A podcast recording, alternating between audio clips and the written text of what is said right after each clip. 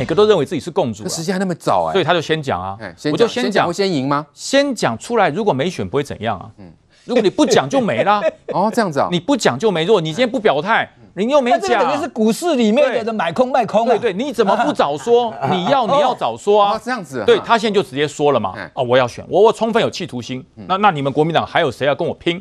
啊，有本事出来，我们大家一起来来来来切磋切磋嘛，华山论剑比一比嘛。那其他的一定不会说。我跟你讲，其他国民党想要选二零二四总统的，绝对不会说这就是国这就是国民党的臭毛病。所以他看准其他人的那种，就是那个什么，这个欲拒还迎啦，或者爱加给谁等等。赵先生太了解国民党的习惯了，因为国民党跟他同一个辈分，在国民党里面那个所谓的四个咖的人我，现在都还是咖嘛。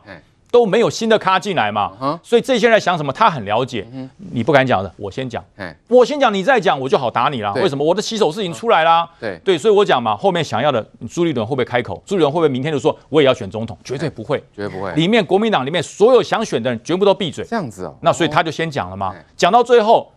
这就就最后党代表就讲，哎，只有赵少康说他要选啊，那你怎么不早讲？他只要说我要选总统以后，他对二零二二他就有辅选的角色了。OK，好，我就不然他什么角色？他没有角色啊。特殊的一种政治。美人将军啊，那你不觉得他这个等于是把国民党当成政治提款机吗？国民党还爱怎么样就怎么样，目中无人到这种地步啊？其实我个人觉得赵少康现在他等于他，你不觉得他吃国民党吃够够的？我我觉得他觉得赵这个国民党还有。提款机可以用，我觉得国民党应该觉得高兴。蓝营这种深蓝人士，我们说包括这个韩国瑜或赵少康，现在几乎就说是绑架了国民党嘛。所以呢，真的是予取予求来试机。所以呢，在这种情况下，刚刚这个于将军也分析了嘛，哈，真的是先讲先赢吗？其他人难道表态就不足以去选二零二四总统吗？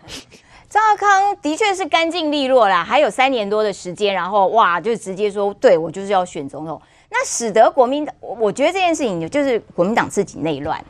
接下来就是国民党自己里面打来打去。那对于整个社会到底关不关注？对于整个社会到底有没有一些一些进步之意？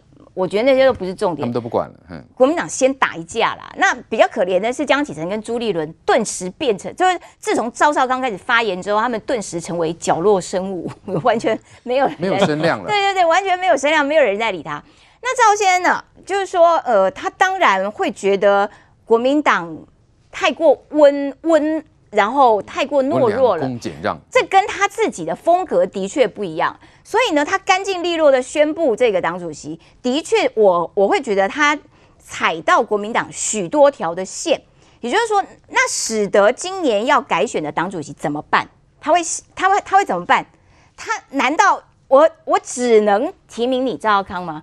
它也会造成其他人之间的这些互相的合纵连横，或者是互相猜忌，它引起的内部的化学效应，我觉得那个才是国民党自己要关注的焦点了。那至于说他要选二零二四能不能够争取得到，那又是国民党会打一架，为什么呢？是因为赵少康说这个呃，应该要引进年轻的力量，让国民党重新的有展现这个能量。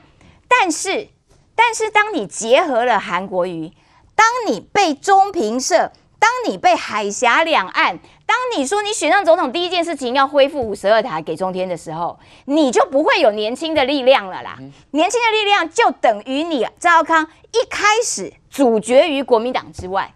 刚刚于将军说，他当年二十五岁，一九九四年的时候，就是这些人都还在。对，所以赵少康，你只能吸收的是五十岁以上的深蓝人士，五十岁以下你都你都别想了啦。你长期以来的路线就是走深蓝路线，这变成说，哎，那国民党内有意要扩大自己的版图基础的这些人，譬如说江启臣，譬如说朱立伦，譬如说其他的可能稍微具有一点本土化概念的人。他们他们该怎么办？困难重重。对，那个困难会变加倍了。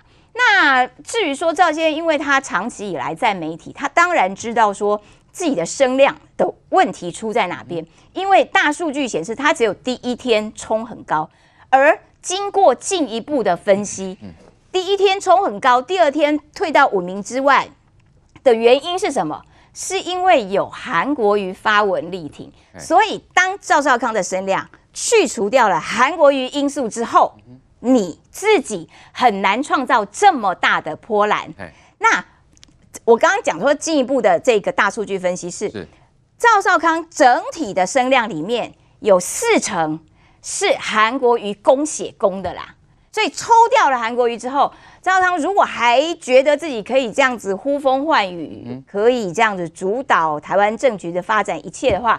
我觉得有一些太过乐观，嗯，可能事情不不如他想象的如此美好。对，那所以我，我我觉得就是恭喜祝福国民党，就是你们会内乱好长一段时间。对，如果赵少康说少掉了韩粉这一块，那他自己还剩下多少支持的基础呢？来，正好现在赵少康我们看到不断的出招，好，从上礼拜一直到今天，好，最新的出招，哎，感觉上。他都是在剑指国民党党内吗？都是要争取蓝营支持吗？在外面大家都是只是看看热闹、化修，是这种成分在吗？哎呦，还有选举，还有三年，你现在讲选总统要干嘛嘛？能干嘛嘛？其实关键还是党主席，对不对？因为现在整个国民党蓝营基层的焦虑是什么？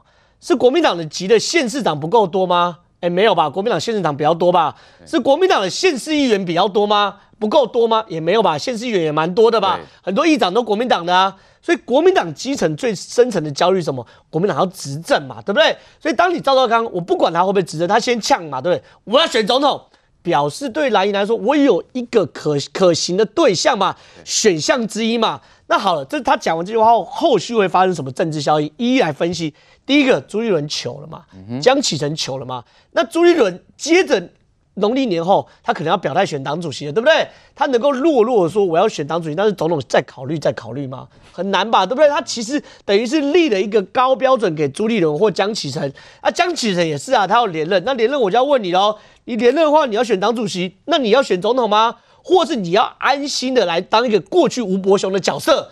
当个 key maker 来辅佐我老赵选总统，你得选嘛，对不对？你赵你赵少康立了这样的标准，他简单来讲，他把这次党主席已经定调为什么东西？二零二四年国民党总统轮政党轮替的保卫战嘛，就那么简单嘛。他把调子拉到那么高的时候，朱立伦得跟啊。朱立伦能够吞得下去，说好没问题，我当 kingmaker，我当二零零五年的吴伯雄来辅佐你赵少康吗？那朱立伦就得跟喽，那他也要选党主席的话，那也要选总统哦。那大家来辩辩辩论两岸政策喽，所以调子拉很高嘛。那江启臣更糗，江启臣不可能说我要选总统嘛，对不对？江启臣只能吞下来说我要当 kingmaker。所以对于朱跟江。韩国呃，赵少康这一手给他们立的非常非常高的标准，这是第一件事。第二件事情，你说国民党里面很多韩粉没有错，我问哦，国民党里面支持者有没有人觉得说很担心韩国瑜二零二四年又跑出来的？哦，有吧，对不对？知识蓝有吧，哦、北部蓝有吧，当然有啊。所以你看他讲这句话，其实在卡韩的一部分在什么安那些不希望韩国瑜二零二四年出来的蓝营的心嘛，这是第二个。第三件事情最基本啦，增加声量喽。它声量不是一直不断的下滑，不断下滑，不断下滑吗？可是问题是哦，你现在增加声量，你说我要选总统，当然声量会上升。我们大家都不不得不讨论，能维持多久？关键来，能维持多久吗？这些都是一种短效的什么叫做强心针嘛。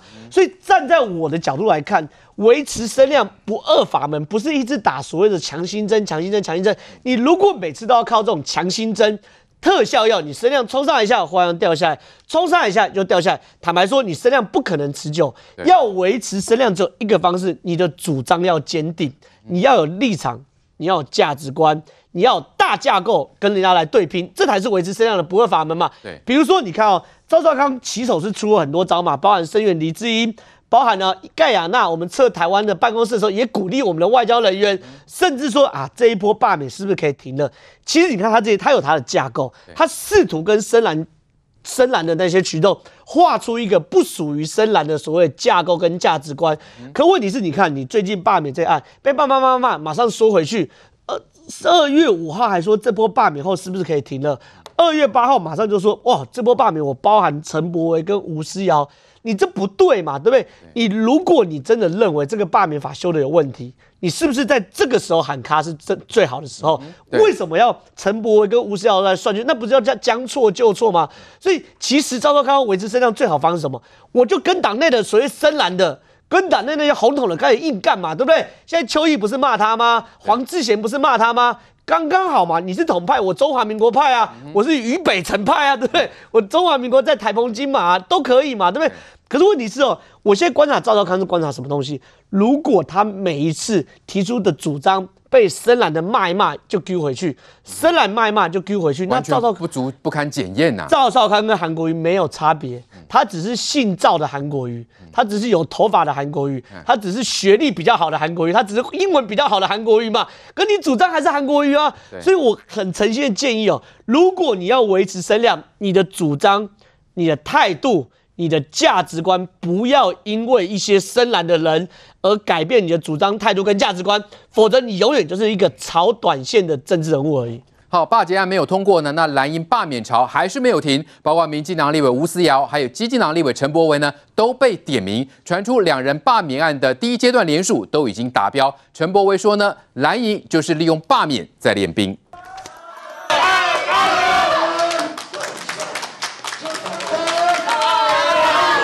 立委陈柏惟到杀戮永安宫参拜，支持者高喊加油，为他打气。因为陈柏惟被列为下一波罢免的目标。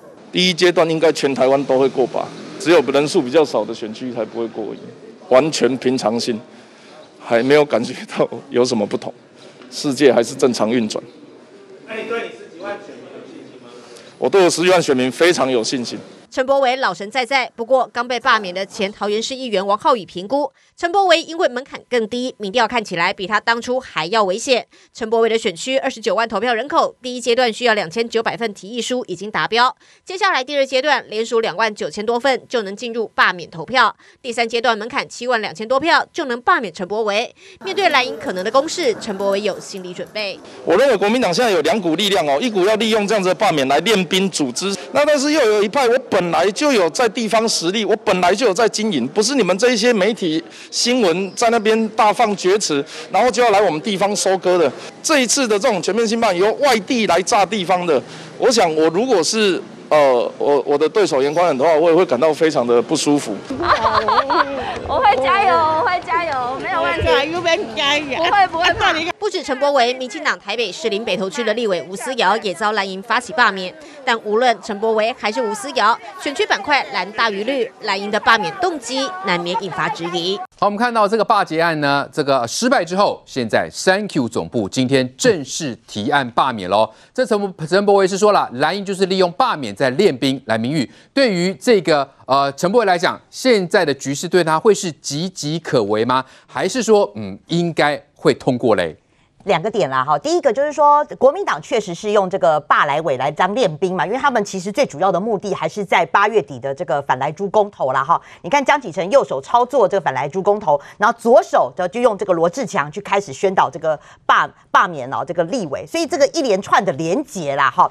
这个是第一个，那第二个就是说，对于陈柏惟来讲，哈，这一战，当然你相较于吴思瑶，当然他的这个呃门，就是说他他的情况是比较比较危险一点了哈。那你看哦，呃，譬如说像这个呃，他们在挑罗志祥在挑这个区域，其实他还是有精算过了。比如说他他会去算哈，比如说像是吴思瑶或者是说陈柏惟的选区都是蓝绿板块哈，就是说蓝可能会大于绿，甚至是说蓝绿板块是差不多差不多，他是有去算过的，所以才会拿这两个区域先来做开刀嘛，哈，那你说这个陈柏维的这一战，我认为是相当考验江启臣的一个领导能力，因为陈柏维的这个选区就是在台中嘛，那台中是谁的家乡？他还是江启臣嘛，江启臣是红派的少主，所以说他在他家乡启动罢免的这一役，虽然说陈柏维跟他选区不一样，但是你以整个台中来算的话，等于说江主席哈，他领导他领他考验他的领导能力嘛，那所以江启臣他要发动，然后又红派如果先下去的话哈，这个第一个是牵动地方派系。对，可是江启臣他的一个，他也是面临他的这个考验危机，包括两个点，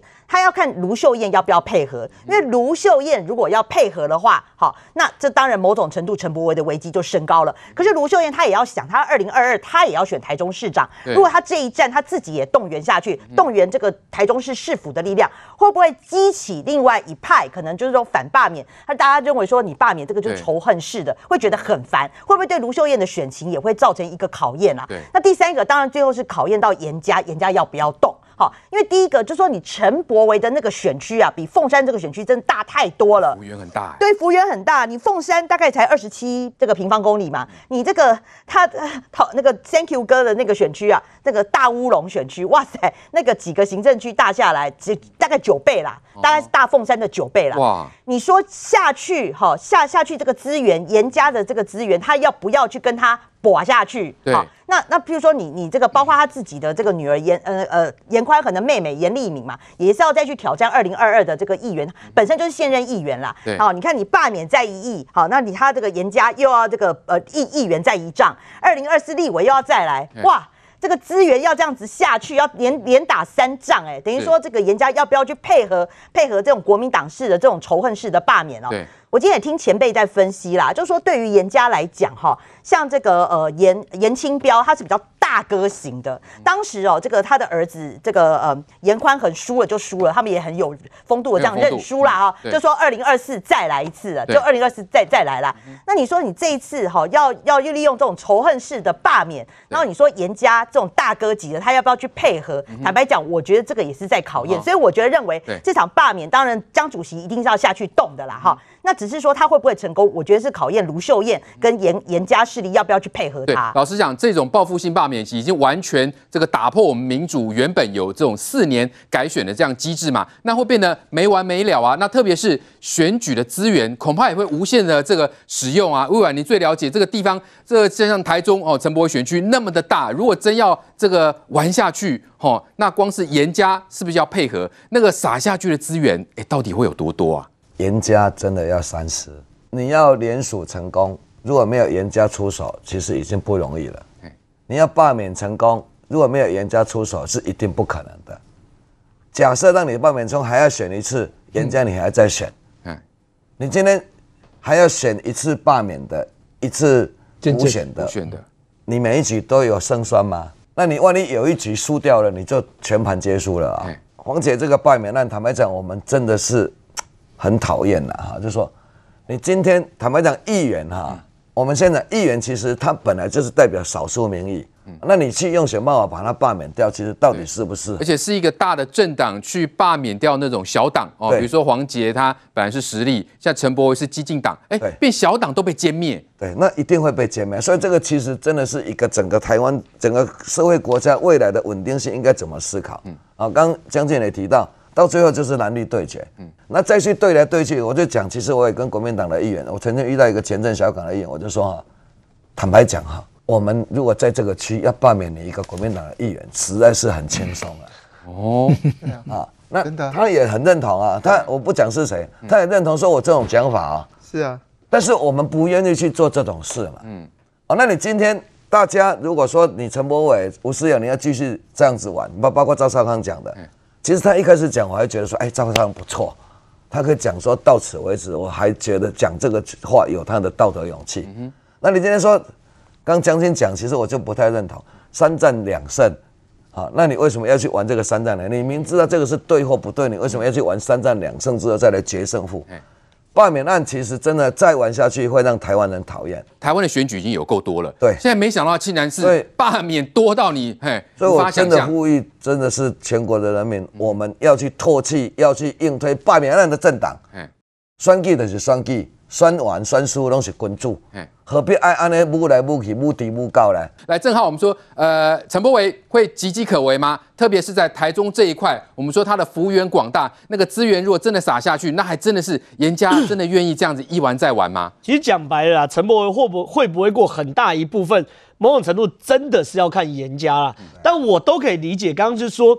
呃，委员说赌注赌很大，严家因为这要等于是要两次嘛，对不对？对那等于说你罢免要赢一次，补选要赢一次，补选完后马上二零二四又要再选一次嘛？对，等于你要连三把这个东西，你要连续三次都赢哦，你才有意义做做做完一个完整的四年，赌注很大。可坦白说了，现在赌的倒也不是钱或资源的问题，对严家来说是面子的问题，就是你你花钱是一回事。花钱选上都有机会赚回来了，关键是在于，所以资源不是问题啊，资源真不是问题，资源，我跟你讲，应该应该这样讲，资源是问题，可是相较于面子来说的话，面子更是问题，因为现在地方上已经有那种输不起的感觉，就是你严老大，你今天选输人家，你就是就是你服务没没人家做的好嘛？你是不是之前服务有没有到人家贴心的地方嘛？你是不是之前哪里没有瞧好嘛？大家会这样讲嘛？那你好，那你这四年就好好沉淀下来，好好做服务，因为他们严家他们现在还是副议长嘛，对不对？所以你还是好好做服务，好好做服务。你四年后看选民要不要给你机会？可你如果现在就这这等于是把拍掉嘛？就是你明明就输了，然后翻桌，然后要重重来一把嘛，对不对？所以这件事情其实严家现在真的犹豫，反而是面子的成分居多。所以说你刚刚看陈柏惟在受访的时候，他讲的比较暧昧，他讲说这个罢免很多在地经营的人就不是这种想法，很多都是北部在媒体上的人在看我们台中这个地方。其实他不是讲他的支持者，讲的是另外一卦，就是严家那蓝营到底要不要去丢这个脸，或者说要不要把脸皮拉下来，死死皮赖脸去跟人家。拼这个所谓罢免，这是第一件事。第二件事，你今天要罢免陈柏惟，你的台，你的理由是什么嘛？你理由书有办法写得出来吗？支持台独说要罢免吗？支持台独是主张而已嘛，也没有说要去罢免。四年改选就再来就好了，也没有要罢免支持统一的人啊，对不对？就支持台独是主张嘛，你主张的话，这种主张就四年检验一次嘛，对不对？那呢？呃，因为陈柏惟常常失言讲错话，失言讲，人家刚当立委，拜登也常讲错话啊，要不要去罢免拜登？就他坦白说失言，你失言有道歉有更正就没有关系。他我们不太在乎政治人物失言，我们在乎的是你失言后硬凹，我们在乎是你做错事嘛。所以其实你很难，我我几乎可以预料，你很难在三 Q 哥那种罢免理由写出什么称头的话。对，所以你如果没办法写出称头的话，表示空气票支持度不高。回过头还是要看组织票嘛，你还是要看组织盘，还是要。动嘛？那你觉得卢秀燕有可能以她的市长资质去搞这种罢免吗？这个后续可能会有多大的后遗症呢？当然有后遗症，因为第一件事情，你搞定罢免跟卢秀燕本身没有直接的关系嘛。你把陈柏惟拉下来了，对于卢秀燕来说，她不是要去选那一区的立委，她关键还是要连任嘛。市长啊。第二件事情，你把陈柏惟拉下来，你我保证你掉什么票？年轻票、新世代票、北部北漂票。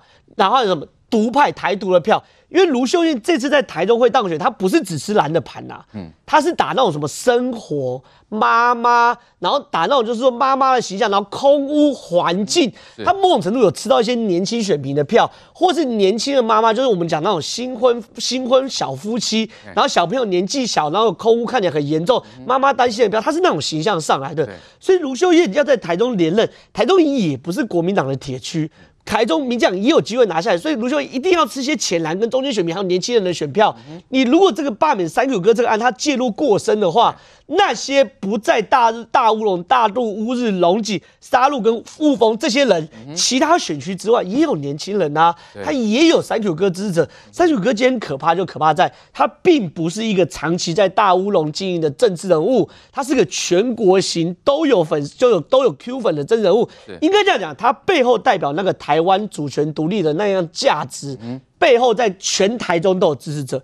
如果卢秀燕在这一局涉入过深的话，抱歉，你会得罪那些人。对，所以我也不认为现在有任何一个现场，你看哦，侯友谊只要问到统独，绝对不回答，都说市政优先。卢秀燕被问到统独，绝对市政优先，因为我要选市长人，我不可能去触碰这个统独议题。可你如果介入这样选举的话，你某种程度就涉入到统独的议题当中，对卢秀燕很不利。所以我我也不认为他会真的帮。所以回过头还是回到严家身上，他是他他是这一个这个局的根本嘛。啊，所以我还是认为严家其实坦白说，年轻人选上了，你就让年轻人做满四年，对，做的好不好是一回事，对，政见有没有跳票是一回事，四年后大家来检验，真枪实弹，让人家做完事不要把拍掉。的确，来国栋哥，你这些蓝营就是看不惯，不愿意这些年轻人有出头的机会吗？中江，我先说明一下，严清标是江湖上响当当的人物，如果。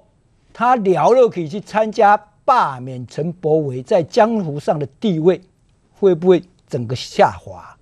罢免成功，也许大家还称你大哥；罢免失败，严家还要不要混下去？嗯，这个是他要考虑的。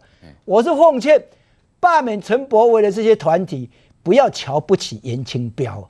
人家江湖走一世人啊，劲敌差半世人啊，最有最聪明的就知道。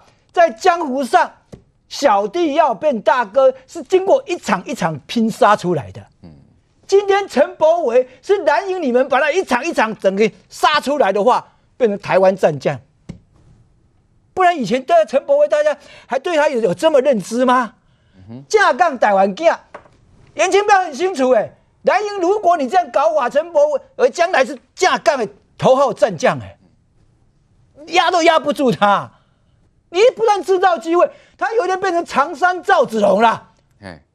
不但可以出来跟你杀，也可以去救援。嗯哼，你看他这次到高雄去救援黄杰，你看看。对，所以怎么会这么愚蠢的一个政这个一个战略？如果陈柏惟罢免不过的话，啊，颜宽恒以后都没机会，够看没机会。你等于是让陈柏惟是陈柏惟刚刚在接受访问是说国民党在练兵，事实上这是陈柏惟练兵最好的机会了。他变成头号人物战将的话，你就要这样练兵嘛。对，那人家有这么愚笨吗？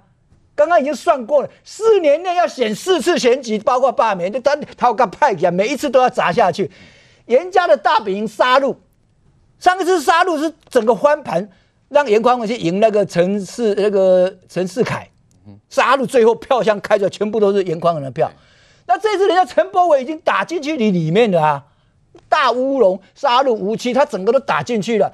严清标还要顾到他的女儿。副议长还要在中间还要再选一次连任呢，嗯、那一家人不是每年都在搞这种大大型选举跟罢免吗？选不完，怎么有这么笨的呢？你你不要低估人家家族，人家家族已经玩政治玩这么久了嘛。你国民党好歹也要尊重，呃，改咱标个问一下，讲啊，这局会伊啊，不会伊，要罢免有法度无法度，你嘛听人讲一下呀。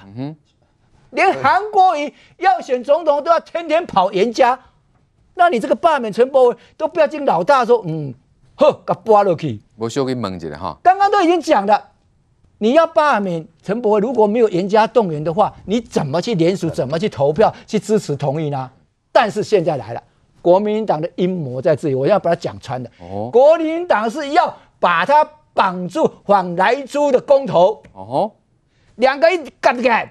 反莱猪，严清标有理由出来了，我们来反莱猪。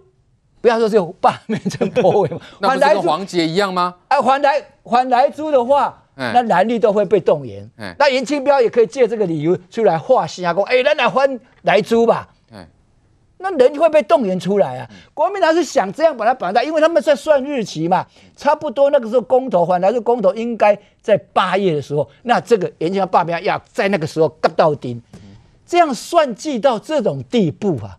真人家看，真让人家看不下去。你要罢免的理由到底是什么？罢免的正当性够不够？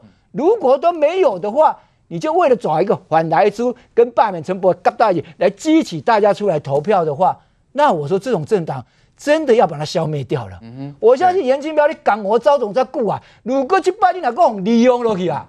啊，公阿后啊，严家你退出，退出台中这个这个地盘嘛，第二选区你退出吧。是，所以上次严宽文。只险输五千多票，输了一点点五千多票，你再努力一下。现在立法委已经干完一年了嘛，各村能你挖的开心那个种啊嘛，对，会会讨回公道的嘛。嗯、你不走正途，对，你是用这种阴谋，用这种胡胡搞乱搞，那人家所有的整个江湖上支持严家的这些人，大家都在看啊，而且你的博心梦叫啊。是的确，来于将军，所以呢，蓝营要这样继续的玩下去嘛？我们说这样玩真的是没完没了哦，台湾真的是永无宁日哎。我相信严家卢秀燕也好，在这次三 Q 的活动里，原则上不会有很，我可以说不会有介入了，不会去碰了，不会参与，因为如果被罢免成功，严严宽恒是不是要选下要要补选嘛？嗯、那我自己要补选，我还要自己去罢免人，这个在正当性上说不过去。对。所以我认为这次的三 Q 的行动，严家不会不会介入，但是呢，反莱猪会介入，反莱猪会介入，他就是会用这两个东西一起来推，因为当时陈柏惟在这个立法院的时候，他就是被几个国民党不是又勒脖子又干什么，他就变成一个目标人物嘛。其实那个时候就觉得说，这个人是最容易消灭的人，嗯，那他怎么不去罢免许志杰委员？他十一万票不好罢免啊，这一定是找一个比较好罢免的。对呀、啊，比较好都绿了。没有他，他十一万票你很难弄，很难去去弄他，你你弄不了他嘛。所以都欺负弱小，一定是小党。这罢免一定是他说选一个比较容易被消灭的，那否则万一没有消灭成功，他就长大了嘞。像这次黄杰就会就他的变成全国知名度了、啊。对，那你陈柏维如果说这次一次没有成功哦，啊，他下次你你颜宽恒想打败他都很辛苦了。对他变大了，因为。他在罢免的期间，他一定会用很多的方式把他的心中的理念讲出来。那这个如果罢免成功，那那就罢免了嘛。如果罢免没有成功，变得更多人认识他了，哦，那下次消灭他不容易。所以我觉得这次严家哈，他们的投入会很精准啊。就是有关于任何罢免陈伯威的活动，我认为严家都不会参加，不会参加，绝对都不会参加，因为没有正当性嘛。我哪里有说我自己要去消灭他，然后我我还要再选？所以我觉得他可能会透过莱猪啦。那可是莱猪的议题能不能跟陈伯威绑在一起？我我觉得这点很重要。对，要去思考一下。补充，不管怎么样，输赢都是赢家要担啦。嗯哼，哦，赢家绝对闪不过啦。你赢家不出手，怎么可能会有那么多人出来投投罢免票？绝对不可能了。所以我刚一开始我就呼吁说，赢家真的要三思。你今天不管输或赢，都是赢家你要担。你不管你的理由是来租是什么，都是你的事了。但是这叫做啥呢？我们地方在组织战，你组织头无当，其他挡不起来，跑不掉了。这不可能。人家如果不出手，我给你保证，罢免那也不会成功。那人家，那他他要讲说，哎，因为我不出手，所以不成功，也不是。那如果说罢免案成功，说我没有出手，你卖欺骗小回吧。所以我在说，人家真的是要三思。包括国民党，我也一直呼吁国民党要三思。假设你罢免不掉陈柏伟，一撸倒位啊。假设你个罢免掉哈，一变一个火棋呢？我这个对高雄，伊其实喜欢高雄人啊。伊对高雄来个台中出战，结果因为规环境叫这样。啊！伊即马伫台中，你著互伊好好做，等到时间到了，看他做得好不好，再来做决定。那你现在在假设啊，罢免不掉他更大位，假设他罢免得掉的话，我们以后想讲以后对一区会当互伊搁去整啊，嘛袂歹呢。嗯。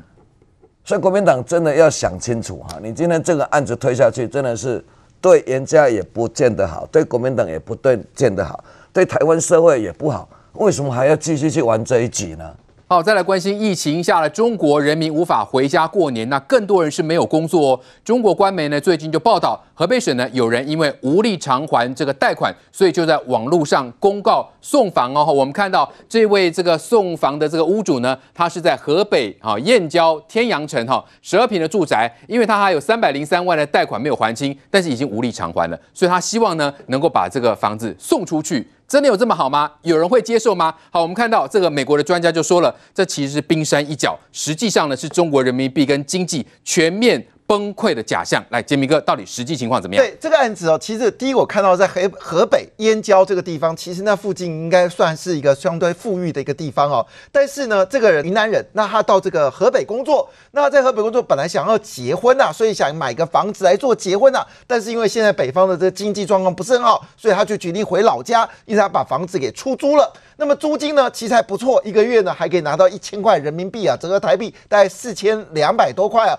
但问题来了，他的房贷不是这个数字啊，他的房贷是四千多块人民币啊。那回来这件事情，我们说这个这个内容一看的时候，你就觉得很荒谬啊。说，哎，你房子干嘛要送人家？你直接在市场上去卖掉就好了，你干嘛要去还他呢？那表示嘛，那个地方房价已经崩盘嘛，卖不出去啊，他也不想要这房贷。那你知道是送人家意思什么东西？送人家不是。是送白白送，是代表是买被送房子的人要去付那三百零三万的贷款，要承接贷款。所以换个角度来说，他当时可能花了四百万台币买的这个房子，现在是连三百零三万都没有这个价值。那你就可以知道，房子什么时候状况会崩盘，一定是经济状况已经是不行了，所以房子会崩盘。这第一点，第二点就是以前的房价。炒得太过头了，所以呢，现在房价回到正常。第三个状况就是那个地方的老百姓的生活状况呢，已经大不如从前了。所以干脆你就说，那谁没有人愿意负担我这三百零三万呢？